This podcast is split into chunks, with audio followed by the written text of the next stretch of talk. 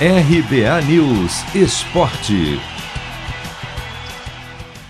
Flamengo apenas empata com o Ceará fora de casa, mas entra provisoriamente no G4 do Brasileirão, com o placar de 1 a 1 deste domingo pela 17ª rodada. Gols de Vina e Vitinho, o rubro-negro foi a 28 pontos, ultrapassou o Red Bull Bragantino e assumiu o quarto lugar. Sem esquecer que o Massa Bruta jogará nesta segunda, também fora de casa, contra o América. E que o Flamengo, por outro lado, tem duas partidas atrasadas.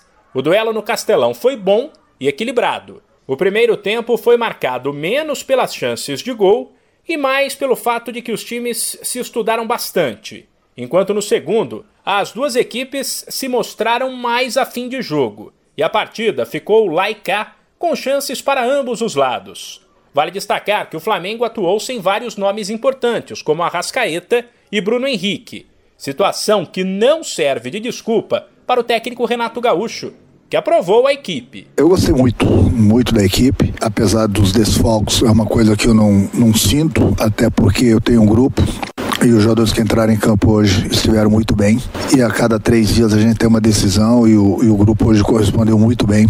Na minha opinião, o Flamengo jogou até melhor que o, que o, que o Ceará, criou mais, teve mais situações de gols poderíamos ter sido aqui daqui com a vitória, mas a gente sabe que a gente sempre encontra muitas dificuldades em jogar aqui, tanto quanto o Ceará como o Fortaleza. E hoje, volto a repetir, a equipe se comportou bem. Só faltou o segundo gol para a gente sair daqui com os três pontos, mas fiquei feliz porque competimos. Renato Gaúcho ainda foi questionado sobre a situação de Pedro, que entrou apenas aos 37 do segundo tempo, no lugar de Gabigol.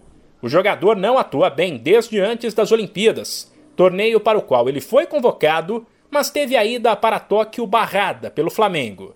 Renato negou que tenha recebido ordens de cima para boicotar Pedro e explicou a situação do atleta. Em primeiro lugar, em qualquer clube que eu trabalhar, quem vai escalar o time sou eu. Depois eu tenho conversado quase que diariamente com, com o Pedro, falei outro dia mesmo, tive uma conversa muito boa com ele. Falei que é um, um jogador que tem muitas qualidades e é um jogador novo, futuramente ele vai estar na seleção brasileira, sem dúvida alguma.